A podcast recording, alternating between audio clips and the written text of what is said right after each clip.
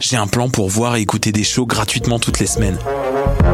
Le studio, c'est le podcast live de choc.ca. Toutes les semaines, retrouvez le meilleur de l'alternative musicale québécoise pour une session live et une entrevue. Vous pourrez suivre l'émission tous les mardis à 17h30 en vidéo direct sur le Facebook de choc.ca et en audio sur le site internet de la station.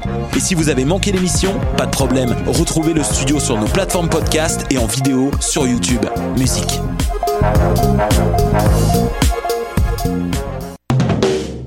3 au 13 novembre, Coup de cœur francophone vous propose plus de 100 spectacles d'artistes d'ici et d'ailleurs. Place à l'audace et aux découvertes avec Les Goules, avec Podcasque, Dalton Telegram, Yann Perrault, Laurence Nerbonne, Saratoga, Gap Paquet, Violette Pie, Pontex, Cliché, Braque et plusieurs autres. Pour tout savoir, consultez coupdecoeur.ca. Coup de cœur francophone, une invitation de SiriusXM.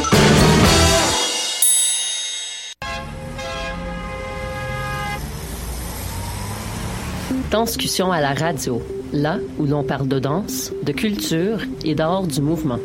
Avec les artistes, les travailleurs culturels, les spectateurs, les amoureux du spectacle. Tout le monde en parle. Tous les mardis de live sur choc.ca. Maudit que je m'endors. Je pense que j'ai besoin d'un café. Téléphone intelligent. Dis-moi où est le Tim Horton le plus proche. Fuck le Tim Horton. Quoi? Va donc au Salonger à la place au Salonger. Le café est vraiment bon, tu vas l'apprécier. C'est pas juste un jus de boîte que tu bois en attendant qu'il soit l'heure de tomber dans le jean à cochon.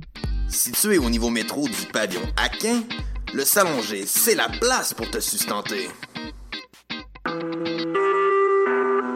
Vous écoutez Choc pour sortir des ondes.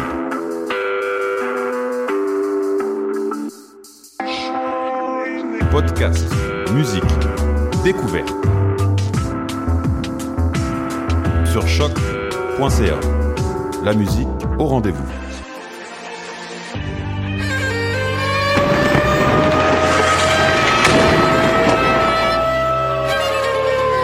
car la guerre est toujours la sanction d'un échec.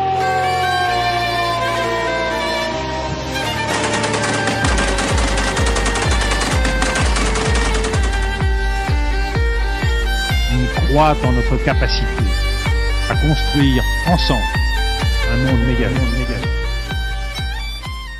Bonjour chers auditeurs, vous êtes à l'écoute de Plein Feu, votre émission de vulgarisation des conflits armés dans le monde. Comme vous l'entendez, c'est moi Shannon qui ferai l'animation de l'émission aujourd'hui. Mais vous inquiétez pas, votre animateur habituel sera de retour lors de la prochaine émission, n'est-ce pas David? Effectivement, Shannon, une petite pause pour l'émission d'aujourd'hui afin de varier un peu et de retourner à la production de reportages. Restez des notes afin de faire le point.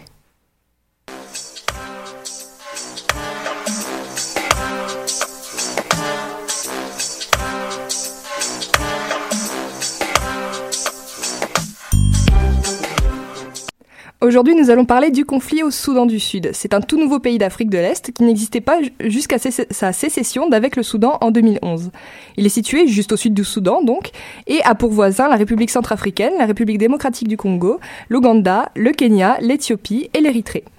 Euh, le conflit sud-soudanais, qui a éclaté en 2013, est assez peu médiatisé, mais il est surtout connu à cause de la crise des migrants qui se vit dans le pays. Les combats qui ont repris en juillet de cette année ont généré une vague de 185 000 réfugiés. Donc cette semaine, on va retrouver Daniela et Audrey à la mise en contexte sur ce conflit, Camille Robillard et Gabriel pour une chronique culturelle sur le film The Good Life, qu'elles ont l'air d'avoir apprécié, euh, Elisabeth et David pour un reportage sur les crimes commis au Soudan vu à travers le prisme du droit international, Jérémy pour une chronique libre sur l'éducation des enfants pendant le conflit, plus particulièrement des filles, et Jessica pour son zoom sur le trafic d'armes à feu.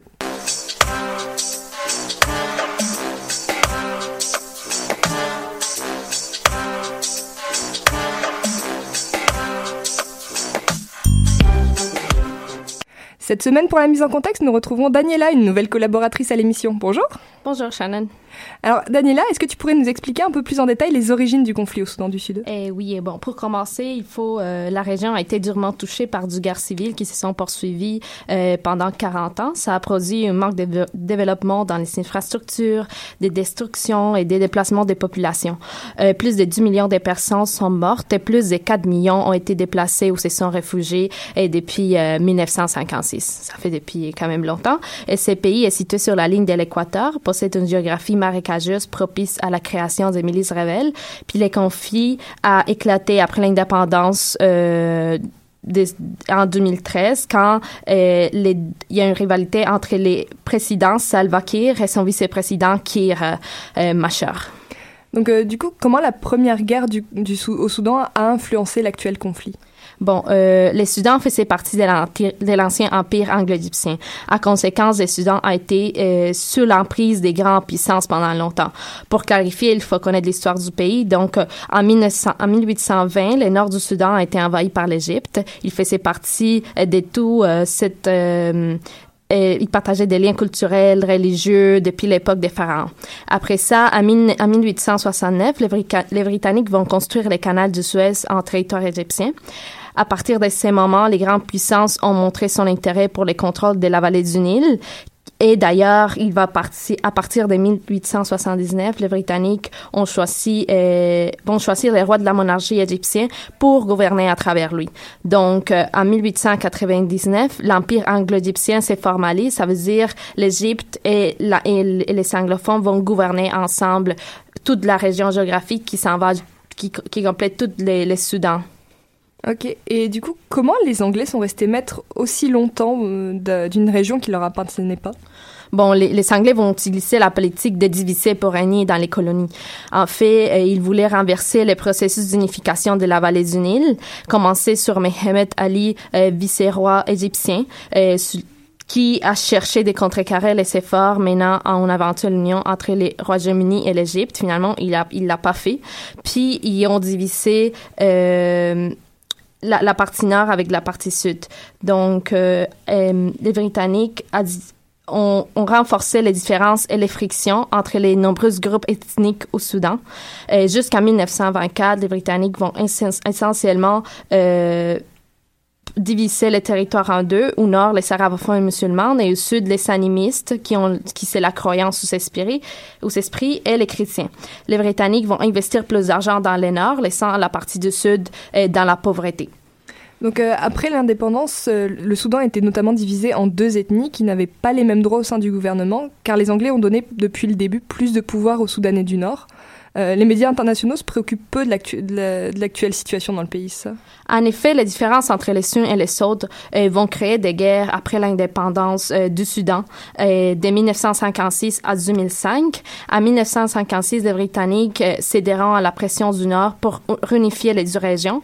L'arabe de devient la langue administrative au Sud et les populations du Nord commenceront à obtenir des postes de pouvoir. Les élites du Sud anglophones ressentiront ces changements comme une mise à l'écart de leur propre gouvernement. Et cette domination culmine alors d'une mutinerie des troupes du Sud dans la province de l'Équatoria centrale, c'est-à-dire dans la province qui est plus vers le nord. Durant les 17 années suivantes, la région du Sud se retrouve confrontée à un conflit civil et plusieurs leaders du Sud militent contre, euh, pour la sécession de les Sudans du Sud et les Sudans du Nord. Un autre élément de l'explication de cette seconde guerre, de, de, la guerre civile est la présence de nombreuses sources de pétrole qui constituaient près de 70% des gains dans, dans les Sudans, dans l'ancien Soudan. Ça veut dire que euh, les Sudans du Sud, il y avait aussi un meilleur accès à l'eau, une terre plus fertile, parce qu'il est ubiqué dans une dans une partie qui est pas la, toutes les Sahara puis euh, le désir des populations du nord de contrôler ces ressources là et euh, va va faire qu'il y a une, guerre continue pour avoir accès à ceux-là. Aussi, en 1972, la signature des accords euh, des Addis Abeba a essayé de garantir un trêve entre les deux parties, mais en 1983, le président Nimeri lance une campagne d'islamisation partout dans, les pays, puis la guerre continue vu qu'ils veulent pas euh, avoir la, même, religion partout. Donc, euh, que, quelles sont les conséquences du coup de cette guerre dans le conflit de maintenant, l'actuel conflit? Comme tu l'as déjà expliqué, la dernière partie du conflit trouve son origine en 2011, après la sécession du Soudan du Sud avec le Soudan. L'actuel président sud-soudanais, qui est un ancien révolutionnaire pendant les guerres civiles au Soudan, a succédé à l'ancien chef du mouvement, John Garang. Celui-ci a été à la tête de l'armée populaire de la libération du Soudan, qui a été fondée en 1983 en tant que groupe de rebelles non musulmans du Sud, se battant contre le gouvernement central et tentant d'établir un État indépendant du Soudan du Sud sous leur gouvernance. Et donc Audrey, si je comprends bien, ils sont arrivés Oui, effectivement, entre le 9 et le 15 janvier 2011, la population du Soudan du Sud devait répondre à un référendum sur l'indépendance suite à un accord entre le Nord et le Sud en 2005. 98%, 98% de la population est favorable à l'indépendance. Les résultats officiels seront publiés un mois après et la République du Soudan du Sud s'est proclamée indépendante le 9 juillet 2011. La distinction entre le Sud majoritairement chrétienne et le Nord majoritairement musulmane était donc plus marquée. Suite à cette annonce, d'importantes décisions au niveau des délimitations des frontières et économiques, surtout avec le pétrole, sont restées dans le flou. Donc du coup, qu'est-ce qui s'est passé après l'indépendance? Suite à ce référendum, le conflit intersoudanais est né le 21 mai 2011 entre le Soudan et le Soudan du Sud pour le contrôle de la région de l'Abeille, qui est au milieu de la frontière, donc au centre des deux pays et c'est une région qui est riche en pétrole. C'est l'armée nordiste qui a commencé à s'emparer de la région avec des chars d'assaut, des bombardements dans les villages. Les combats ont duré plusieurs mois sous le regard de l'ONU, des États-Unis, de l'Union africaine. Le 20 juin 2011, après de nombreuses négociations, le Nord et le Sud ont démilitarisé l'abeille et l'Éthiopie a envoyé ses troupes pour maintenir la paix sous l'égide de l'ONU mettant fin au combat. Cette guerre euh, a fait plus de 50 000 morts depuis le début du conflit.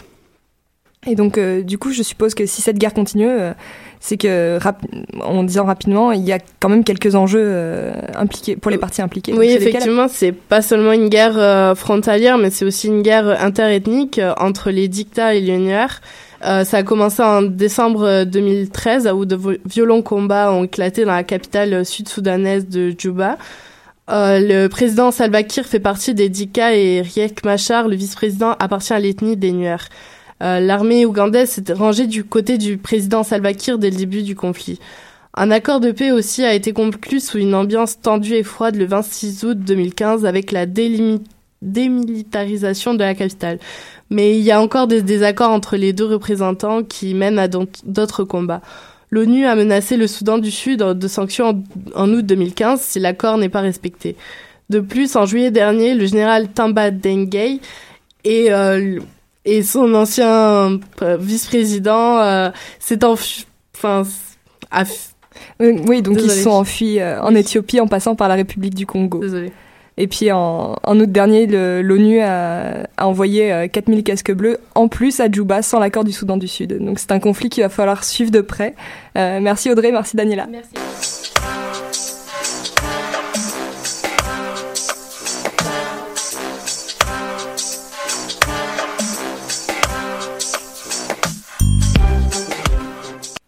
Donc pour un petit moment, nous allons quitter le conflit au Soudan pour aller voir ce qui se passe dans le reste du monde en compagnie de Camille Payan. Donc euh, tout d'abord dans le nord de la France, le camp de réfugiés qu'on appelait la jungle de Calais a été démantelé. L'opération a commencé lundi et s'est finie hier pour un total de plus de 5500 personnes, dont des Soudanais d'ailleurs, évacuées vers des centres d'accueil et d'orientation répartis dans tout le pays. Des incendies ont pu être observés lors du démantèlement. Le, feu a été mis non pas en signe de protestation, mais plutôt, selon les préfètes du département du Pas-de-Calais, en, en vertu d'une tradition de certaines communautés qui consiste à mettre le feu à son habitation lorsqu'on la quitte. Quatre personnes ont tout de même été interpellées. Euh, ce n'est pas la première tentative de démantèlement de la jungle, mais c'est la première de cette ampleur. Euh, rappelons que cette opération s'effectue alors que la grogne monte dans la police française, notamment contre la justice qui serait trop clémente dans les cas d'agression de policiers. Au dixième jour des offensives, la coalition internationale et les forces irakiennes ne sont maintenant plus qu'à 5 km de la ville de Mossoul, deuxième plus grande ville de l'Irak et bastion de l'État islamique. Voyant les avancées faites par les forces ennemies, de nombreux djihadistes ont fui la ville pour se rendre vers des endroits plus sûrs. Selon les estimations de l'ONU, sur les 1,5 millions d'Irakiens habitant à Mossoul, plus d'un million devront être déplacés dû à cette offensive. La Gambie, petit pays d'Afrique de l'Ouest, euh, oui, euh, a demandé à sortir de la Cour pénale internationale après que le Burundi, dont on vous a déjà parlé dans l'émission, et l'Afrique du Sud aient fait de même. Euh, cette demande survient après que la CPI, donc la Cour pénale internationale, ait rejeté une demande de la Gambie à propos de la crise des migrants. Il faut aussi savoir que plus de 4, que à peu près 90% des enquêtes de la CPI portent sur des pays africains. Euh, donc ce tribunal international s'occupe de juger les personnes coupables de crimes contre l'humanité, de crimes de guerre, de génocide et d'agression. En quittant ce tribunal, ce qui n'est jamais arrivé depuis sa mise en route en 2002, un pays deviendrait impunissable pour ces crimes. Donc, trois kamikazes ont fait environ 60 morts et 120 blessés lors d'une attaque dans une école de police au Pakistan dans la nuit de, euh, de lundi à mardi. Pardon. Entrant dans les dortoirs de l'école peu avant minuit, les tireurs armés de Kalachnikov ont fait déferler leurs armes pendant près de 4 heures sur les jeunes étudiants, âgés entre 18 et 20 ans, avant de se donner la mort. Selon la version officielle, l'attaque a été revendiquée par l'État islamique. Par contre, ce serait plutôt un groupe de sunnites extrémistes pakistanais, Lashkar-e-Khamvi, qui serait à l'origine du carnage. À ce jour, le lien qui unit les deux organisations est plutôt flou. Le LEJ serait peut-être une faction de l'État islamique, mais pourrait être seulement un groupe sympathisant de l'EI.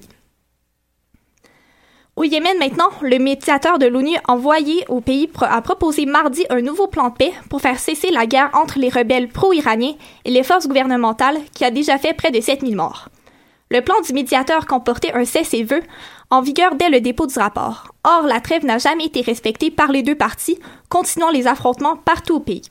Au cours de la visite de son représentant, plusieurs manifestations ont été organisées contre l'ONU.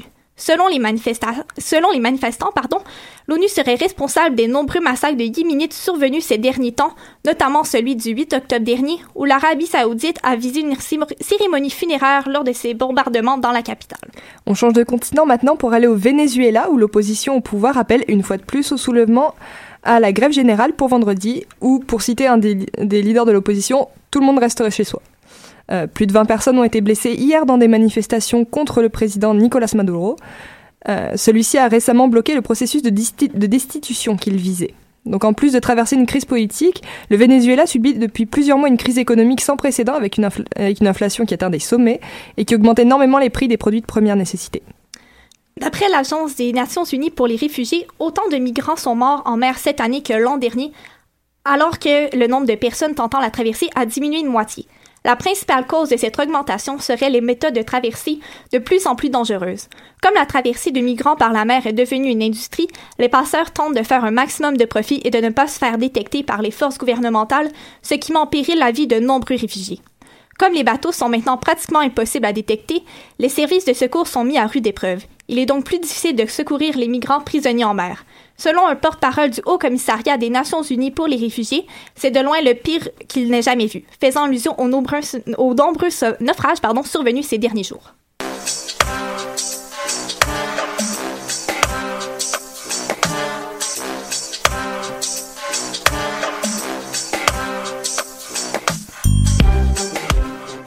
Pour la chronique culturelle, Gabriel et Camille nous présentent le film The Good Light, donc le beau mensonge en français.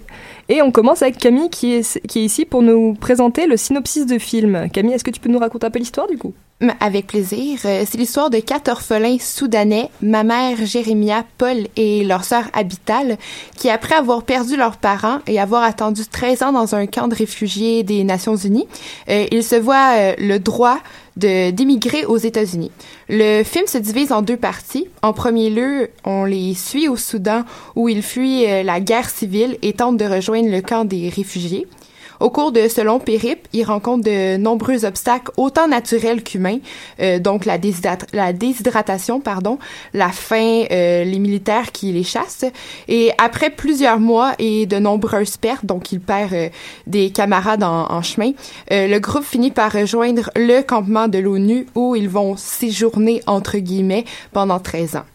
Euh, en deuxième partie, les quatre orphelins immigrent aux États-Unis, euh, tandis que les trois garçons sont installés à Kansas City. Habital, leur sœur, euh, est pour sa part accueillie par une famille de Boston.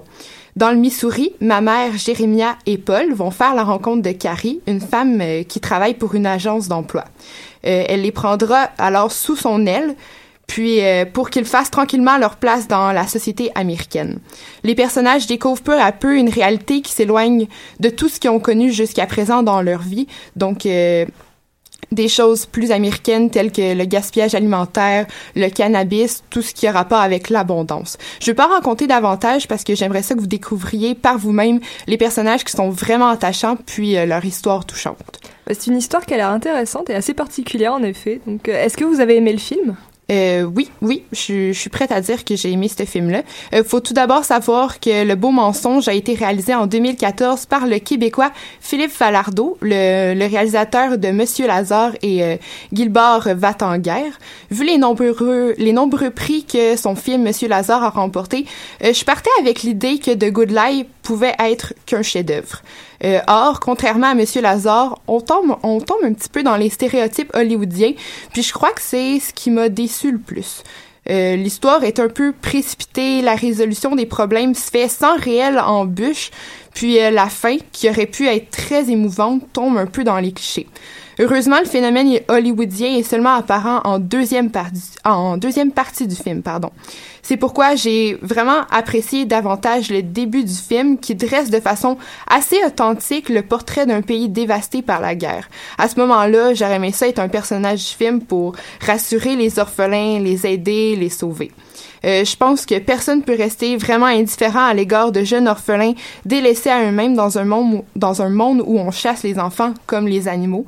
Je sais que ça peut paraître cruel qu'est-ce que je dis mais c'est leur réalité. Donc euh, je crois que Philippe Falardeau a fait un très beau travail à ce niveau-là. Oui, en effet, euh, Camille, il faut souligner aussi les plans qui sont simplement magnifiques, qui nous permettent euh, de souffler un peu entre les plans plus durs, comme tu l'as dit euh, dans la première partie. La deuxième partie est beaucoup plus émotionnelle et plus intéressante pour le développement des personnages que je trouve qu'on a laissé de côté en première partie. D'ailleurs, ce qui est étrange avec ce film, c'est les différents tons avec lesquels on aborde l'histoire. Bien que ce soit un drame, parfois on retrouve une certaine touche d'Hollywood, comme le disait Camille, mais ça amène aussi une certaine touche d'humour, donc euh, en deuxième partie. Et bon, euh, pour ce qui est des personnages, ils sont d'une grande candeur et je crois que le choix aussi d'avoir choisi un casting soudanais est brillant, car c'est le choix qui donne un regard euh, authentique sur cette histoire, dans le fond. D'ailleurs, Emmanuel Jal, qui joue Paul dans le film, est un ancien enfant soldat soudanais, donc je crois qu'il n'y a pas meilleur film pour comprendre la réalité des enfants réfugiés soudanais. Donc en terminant, en quoi ce film nous aide à mieux comprendre le conflit au Soudan en général? Eh bien, euh, Shannon, je crois que le film exporte d'autres aspects de la guerre au Soudan, surtout les Lost Boys dont on entend peu parler. On apprend à connaître ces réfugiés, ces enfants réfugiés et qu'est-ce que ça veut dire être réellement euh, réfugié au Soudan du, Sud? On suit donc une histoire, euh, de, leur histoire, fond, avec un sentiment d'authenticité. On s'éloigne du regard étranger et on voit vraiment ce que la guerre représente les traumatismes qu'elle laisse. Le film laisse transparaître aussi le manque euh, de connaissances des États-Unis et donc euh, de l'Amérique du Nord sur cette guerre. On le voit dans, dans les problèmes bureaucratiques que les enfants rencontrent, le choc culturel des réfugiés quand ils arrivent en Amérique, pardon, et euh, les difficultés liées à l'intégration. Et c'est vraiment le propos central du film. Ça nous amène vraiment à réfléchir. D'accord, merci.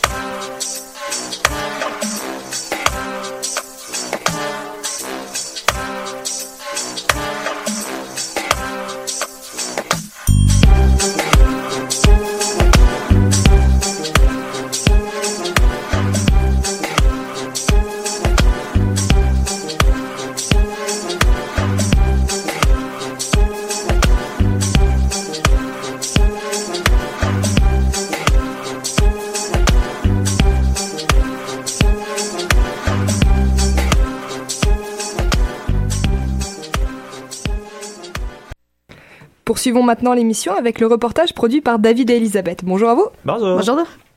Donc du coup, votre reportage aujourd'hui portera sur les crimes commis au Soudan. Donc dans un premier temps, comment est-ce qu'on peut qualifier les crimes qui ont actuellement lieu au pays?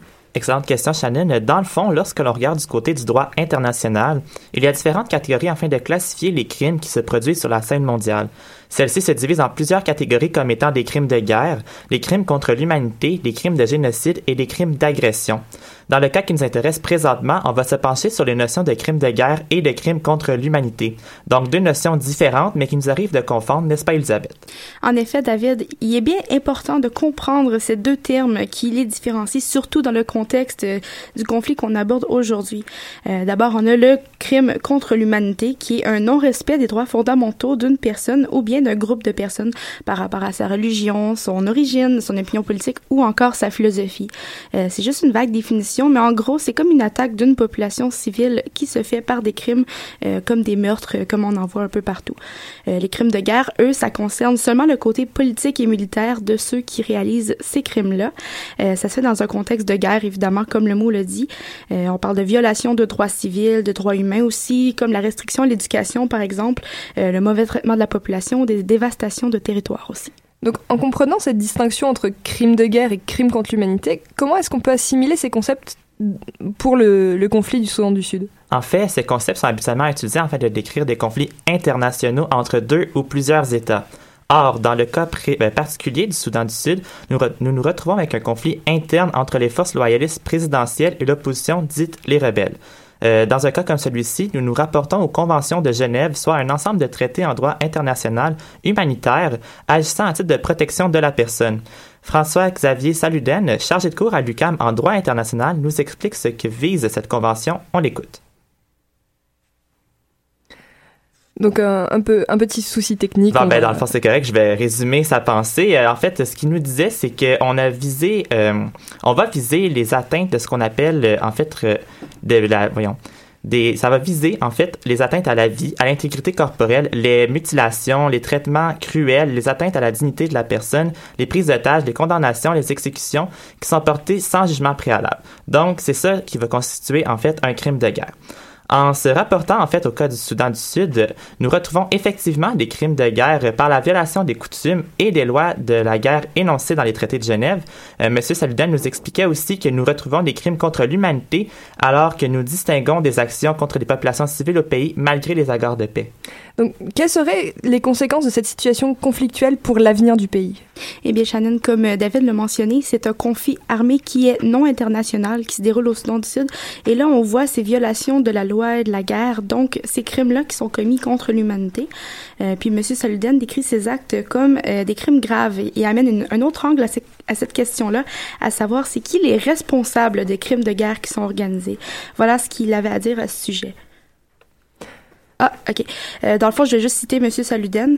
Euh, il dit que ce sont des crimes universels qui sont des crimes particulièrement graves et maintenant on se pose la question à savoir comment on va chercher les responsables de ces violations.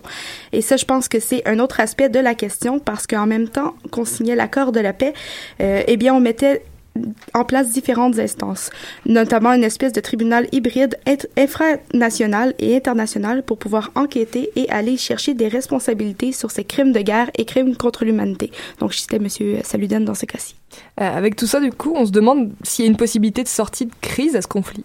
Oui, en effet, Shannon, euh, en entendant parler de crimes de guerre et de crimes contre, l'humanité, c'est une question qu'on peut se poser. Euh, par la nature politique et religieuse du conflit, il y aura un travail à faire dans la commission Vérité, Réconciliation, Guérison, dont il était question dans les accords de paix au pays et par l'instauration d'un tribunal hybride. Euh, toutefois, M. Saluden pense qu'il faut se pencher davantage vers des enjeux de la paix post-conflit. Il va falloir effectuer un travail au niveau des diverses populations afin de les stabiliser et désamorcer les facteurs de tension. Euh, malgré la méfiance des populations sud-soudanaises face à la commu- communauté internationale, notre expert pense que la solution passe aussi par l'implication des Nations Unies à travers la MINUS, soit la mission des Nations Unies au sud du Soudan, euh, qui a un rôle de support auprès de la population civile. Cette instance du Conseil de sécurité de l'ONU a vu le jour euh, le 9 juillet 2011, alors que le Soudan du Sud obtenait son indépendance, puisque, et je cite, ce nouvel État continuait de menacer la paix et la sécurité dans la région. Donc du coup, la crise du Sud-Soudan a été bien diffusée dans les médias, mais pas autant que pour d'autres pays. Est-ce qu'une couverture médiatique plus grande du, sur le Soudan du Sud serait confi- c'est considéré comme bénéfique pour le pays? Selon un expert, eh bien oui, Euh, la médiatisation d'un conflit interne d'un pays comme le Sud-Soudan euh, permet de garder la communauté internationale en alerte. Et ça, ça permet aussi de faire un suivi de la situation depuis le début jusqu'à son futur proche, donc de permettre de relater des faits et des actes qui évoluent dans le cadre d'une crise et de faire des liens entre les événements. Euh, Monsieur Salden ajoutait euh, que ça permet de garder sur un fil, euh, de pas voir des- les éléments comme distincts entre eux alors qu'ils sont liés intrinsèquement, qui qu'il avait dit. Donc, euh, il pense que la médiatisation a fait garder la chose active aux yeux de tout le monde et pas seulement aux yeux de ceux qui sont en train d'être impliqués dans ce conflit-là. Enfin, il est intéressant de voir la lumière se faire sur un tel conflit afin de bien décortiquer les morceaux du puzzle pour comprendre le tout. Eh ben merci à tous les deux pour ce reportage enrichissant.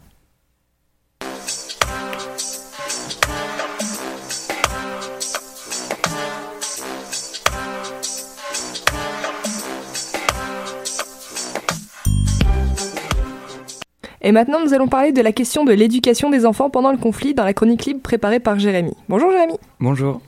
Donc en matière d'éducation, beaucoup d'analystes s'accordent à dire que le Soudan du Sud est un trou noir, notamment à cause du conflit armé. Qu'est-ce que ça signifie? Tout d'abord, il faut savoir que le taux d'alphabétisation au Soudan du Sud est le plus faible du monde, plus bas qu'en Afghanistan et qu'en Somalie. À peine un habitant sur quatre sait lire et écrire. Alors derrière ce constat, on trouve des explications. Le système éducatif a été anéanti par les guerres civiles à répétition. Dans les écoles de Djouba, la capitale, la situation est à peu près stable. Elle est beaucoup plus dramatique dans le reste du pays. Le corps éducatif est peu nombreux, mal payé et peu éduqué. Une école primaire sur trois n'a aucune formation pour enseigner. Ensuite, à cause des violences, les enfants ne vont plus à l'école. Plus de 2 millions de personnes ont été déplacées à cause du conflit et l'UNICEF a recensé plus de 13 000 enfants ayant été séparés de leur famille depuis le début des violences. Résultat, moins de la moitié des enfants en âge d'aller à l'école primaire, donc de 6 à 13 ans, y vont réellement. Et selon l'UNICEF toujours, 400 000 enfants seraient déscolarisés depuis 2013. Enfin, certains sont contraints d'aller au combat. Selon la société de consulting Altaï, près de 1200 enfants ont arrêté l'école pour rejoindre un groupe armé dans un pays qui compte environ 12 000 enfants soldats. La question de l'éducation des filles devient un enjeu majeur du conflit. Euh, comment ça se fait en fait? Dans un premier temps, le constat concernant l'accès à l'éducation des filles est assez alarmant. Nombre d'entre elles ont abandonné les classes à cause de l'augmentation des violences. Selon l'UNICEF, on l'a dit, plus de 51% d'enfants en âge scolaire ne vont pas à l'école et seulement 35% de filles sont inscrites en niveau primaire. Dans le secondaire, c'est pire. En 2013, seulement 500 filles étaient présentes en dernière année du secondaire. Le résumé de la situation est assez simple. Statistiquement, une jeune fille a plus de chances de mourir à la naissance que d'aller au lycée. Et en second lieu, les femmes sud-soudanaises sont victimes de discrimination inscrites dans les pratiques culturelles du pays. Elles sont assignées aux tâches domestiques, forcées à se marier jeunes car elles rapportent de l'argent à leur famille. En effet, une fille donnée en mariage rapporte une dot en bétail à ses parents. Pourtant, pendant le conflit, leur rôle est devenu plus important. Les femmes sont notamment chargées d'assurer la survie des familles dont les hommes sont partis combattre. Et de plus, le nombre de filles a doublé ces dernières années pour atteindre le demi-million au, Soudan du Sud. Alors la question de leur éducation devient primordiale.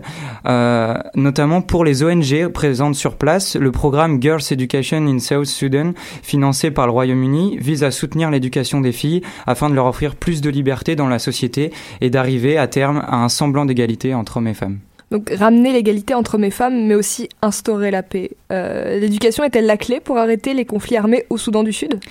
Déjà, l'absence d'éducation est assurément une cause du conflit.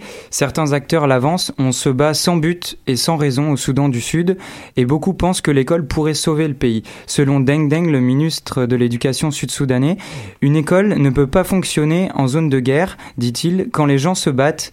Par conséquent, nous devons promouvoir la culture de la paix dans ce pays. Cependant, dans les programmes scolaires enseignés aux enfants, on parle colonisation britannique, française et italienne, mais pas de l'histoire du Soudan du Sud ni des guerres civiles. Pour l'instant, la paix se construit donc à travers le silence et le déni. Reste à savoir si cette paix sera solide. Effectivement.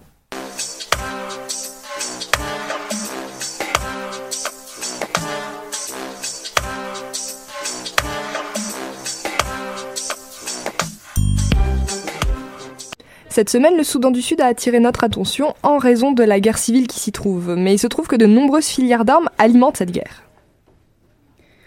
Effectivement, Shannon, euh, les nombreux transferts d'armes au Soudan du Sud concernent aussi bien l'armée gouvernementale que l'opposition. Euh, ces filières d'armes en question viennent d'Europe de l'Est et d'Israël, parvenues au pays par l'intermédiaire de l'Ouganda et du Sénégal. Euh, selon les experts de l'Organisation des Nations Unies, il s'agit d'un stock euh, d'armes vendu par l'Israël en 2007 au ministère ougandais de la Défense.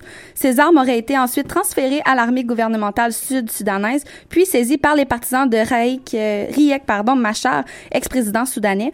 Toutefois, les commandes, la commande en fait aurait été partiellement livrée en 2014. Et c'est d'ailleurs en août dernier, à la suite de l'identification formelle de ces filières d'armes étrangères, que le Conseil de sécurité de l'ONU a discuté d'un possible embargo au pays sur les armes, c'est ça? Oui, euh, car euh, de nombreuses armes lourdes auraient, été retrouvées dans les filières. On parle euh, d'un cargo de 4000 fusils d'assaut de fabrication israélienne venant d'une commande auprès d'une entreprise bulgare et à destination de l'Ouganda, selon un rapport obtenu par l'agence France Presse. toutefois, la Russie et certains membres du Conseil de sécurité sont réticents ou hostiles à l'idée de faire un embargo sur les filières d'armes. Mais l'ONU aurait d'ailleurs été aidée par un pays européen sur le sujet, si je me rappelle bien. Euh, en fait, euh, l'ONU collabore avec les euh, les autorités espagnoles, pardon, pour confirmer l'origine des armes et leur utilisation au Soudan du Sud. L'Espagne aurait, informé l'ONU de ces comment je peux dire ça? Oui, c'est ça. L'Espagne aurait aurait informé l'ONU a informé, mon Dieu, je vais y arriver un jour. L'Espagne, justement, aurait infirmé euh, l'ONU de ses filières d'armes au marché noir en août 2000, euh, en août dernier, pardon, en plus de procéder à l'arrestation de millionnaires euh, polonais résidant à, sur l'île espagnole d'Ibiza Est et qui étaient aussi soupçonnés d'avoir fourni des armes lourdes au Soudan du Sud. De plus, selon la police espagnole, il dirigeait aussi un groupe de sociétés avec des liens en Allemagne, en Belgique, en France et au Royaume-Uni, par l'intermédiaire desquels il se serait procuré des armes sur le marché noir, notamment en Europe de l'Est. Est-ce que c'est vrai aussi que le Sénégal euh, nie toute implication gouvernementale dans cette filière d'armes? Oui, même que le gouvernement se veut clair sur le sujet, dans le sens où son porte-parole, Seydou Guiel, euh, a tenu à affirmer, euh, à apporter en fait des précisions suite aux informations diffusées dans la presse re- relatives à un trafic d'armes. Dans un communiqué, il informe euh, que l'État du Sénégal tient à préciser de la manière la plus solennelle possible qu'il n'est impliqué ni de près ni de loin dans un quelconque trafic d'armes vers le Soudan du Sud. Il a par la suite souligné, euh, selon le rapport du groupe d'experts des Nations Unies, euh, il parle aussi d'inter- d'interception de communication euh, téléphonique entre un intermédiaire localisé au Sénégal et la direction de euh, la SPLMA de l'ancien euh, de l'ancien vice-président euh, Riek Machar. Et selon lui, il n'est nullement fait mention de l'État du Sénégal, mais bien d'un intermédiaire qui serait localisé au Sénégal. De même, euh, le porte-parole du gouvernement informe aussi que toutes ces allégations devront être confirmées parce que le Sénégal, euh, respectueux dans la souveraineté des nations, je le cite, ne saurait faire preuve d'ingérence dans les affaires intérieures d'un État, fût-il en guerre. En outre, le porte-parole du gouvernement renseigne que les services compétents du Sénégal euh, qui ont déjà pris connaissance de ce rapport poursuivent également leur investigation. Il a tenu à mentionner encore euh, que le Sénégal a placé sa présidence de- du Conseil de sécurité sous le signe du maintien de la paix et de la sécurité internationale. Merci Jessica pour ce zoom sur.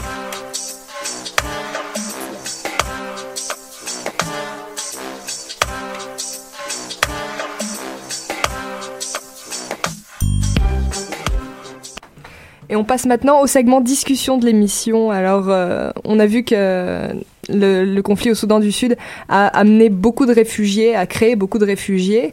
Et euh, on voit aussi avec euh, dans l'actualité la jungle de Calais qui, qui s'est qui se fait démanteler. Euh, on voit que la crise des réfugiés est encore et toujours d'actualité.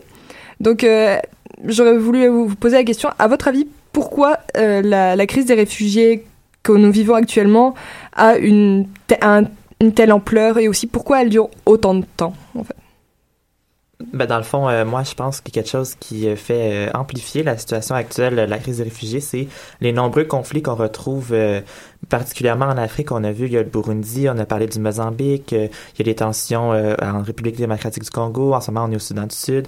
Il y a eu beaucoup, beaucoup, dans les dernières années, des, des tensions, des conflits souvent armés dans le continent africain et même au Moyen-Orient et en Asie.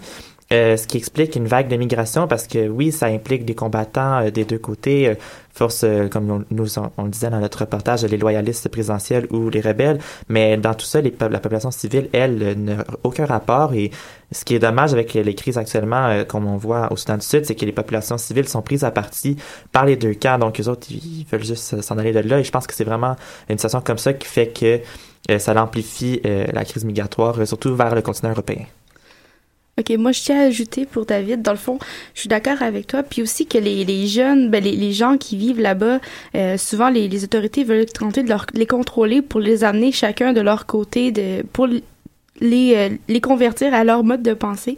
Donc, euh, je crois que ces gens-là ont peur souvent de, de tomber dans de mauvaises mains, donc ils préfèrent tout simplement quitter pour euh, mieux. Mais est-ce que tout ça, tout, tout ce que vous me décrivez là, c'est, est-ce que c'est, c'est nouveau? Est-ce que c'est quelque chose qui est arrivé juste les dernières années ou? Je pense que ce sont des, des conflits qui sont en train de se résoudre en ce moment, mais ce sont des conflits très anciens. Il y a, il y a toujours les, les gros empires européens qui ont encore des intérêts dans les territoires où ces nations sont en ce moment. Ça veut dire qu'il y a encore des influences, puis les armes, il arrive d'un endroit. Les armes, il y a quelqu'un qui les achète, il y a quelqu'un qui les vend. Puis c'est tout des intérêts des endroits des d'autres pays qui n'ont pas de conflit, qui peut-être ont une économie stable en ces moments, mais qui vont euh, qui vont créer des conséquences très très fortes euh, sur ces territoires. David voulait répondre. Oui, ben en fait, moi, j'ajouterais, euh, je suis d'accord avec Daniela, genre, son point est vrai, et on peut prendre l'exemple euh, quand on dit qu'il y a encore des intérêts européens dans certains pays, euh, comme même au Soudan, au Soudan du Sud, mais on peut penser aussi à l'Arabie Saoudite, que les autres pays, mettons les États-Unis, ont aussi un intérêt à ne pas agir à certains, on sait que l'Arabie Saoudite, on en a parlé à la saison 2, il y a des problèmes aux côtés de droits de l'homme, du respect de la personne, Pourtant, c'est pas un pays où ce qu'on a agi souvent puisqu'il y a des intérêts occidentaux à ne pas le faire, euh, à mon sens. Donc, euh, je pense que c'est aussi une des raisons qui explique aussi les conflits en ce moment, euh, comme au Soudan du Sud, l'inaction un peu des pays. Ben, du coup, comme tu parles vous parlez de l'Occident, mais d'un côté, ils ont, ils veulent pas intervenir, et de l'autre côté, ils, ils veulent pas non plus accueillir de réfugiés. Est-ce que c'est pas quelque chose d'un peu schizophrène de leur part? Je sais pas. C'est très contradictoire euh, le fait que oui, ils des, il y a, l'ONU qui est une, une, une une organisation, une organisation internationale. Et puis, à travers elle, disons qu'il y a un peu d'aide pour ces pays, puis pour les conflits qui sont en train de vivre. Il y a de l'argent qui rentre, il y a les cases bleues qui vont aider, mais en tant que tel, ils vont pas amener les gens chez eux pour dire ah oui, on va investir dans ces gens-là. Ils ont reçu beaucoup euh, d'argent dans, dans, dans les passés, mais en ces moments, ils sont pas ils sont pas prêts à investir de plus. Puis à la fin, je crois aussi que ceux qui vont être le plus pénalisés, c'est eux justement parce qu'ils sont un peu euh, brassés d'un pays à l'autre, euh, parce que justement ils n'ont plus de maison, ils n'ont plus de place où aller, puis ils savent vraiment pas, pas quoi faire. Ok. Euh, je me demandais aussi, est-ce que les nouvelles technologies, tout ce qui est réseaux sociaux, etc., est-ce que ça nous fait sentir plus proche de ce conflit, étant donné qu'on peut avoir les, les, témoignages de, des gens directement, des témoignages qui vivent ça, euh, ou alors ça nous fait sentir plus détachés parce qu'on se dit, oh, c'est loin, machin.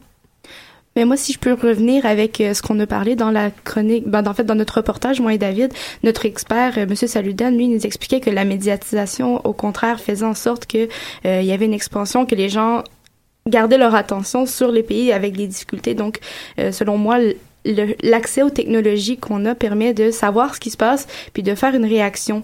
Il n'y a pas nécessairement une réaction qui se fait partout, mais les gens sont prêts à réagir et discutent comme on discute aujourd'hui sur ces sujets-là. Donc, ça a un lien. Puis moi, j'ajouterais aussi que oui, je pense que les nouvelles technologies euh, sont quelque chose qui permettent de faire connaître les conflits. On l'a vu par Facebook, on l'a vu au printemps arabe, Twitter, le monde se partage le mot. Donc oui, les réseaux sociaux amplifient ou plutôt organisent un mouvement. Euh, par contre, je pense que de dire que les nouvelles technologies sont amplifient. La solution. Sont la, solution, parce que, ouais, euh, je pense aussi qu'il faut quand même se rattacher aux médias traditionnels. On l'a vu, il y a des radios dans certains pays, comment dire, sans dire underground, mais certains pays bannissent les réseaux sociaux, donc il faut passer par la radio ou des médias plus traditionnels afin de faire passer le message. Puis je pense qu'il va falloir faire un mélange des deux entre médias traditionnels et médias euh, sociaux afin de bien faire passer le message. Et puis il y a les correspondants aussi qui sont là-bas, qui, qui font une grande aide, même s'il y en a qu'un, c'est la seule personne qui peut vraiment faire le pont entre un autre pays et où est-ce qu'il y a le conflit. Eh ben, je pense que ça, ça répond pas mal à la question. Euh, donc du coup, bah, c'est la fin de ce petit segment en discussion. Euh, merci, merci à tous ceux qui ont participé.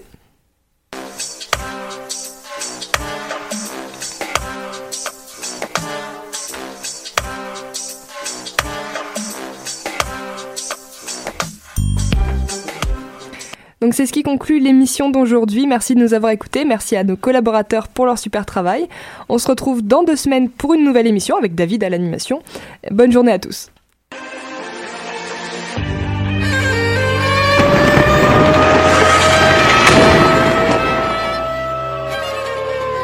Car la guerre est toujours la sanction d'un échec.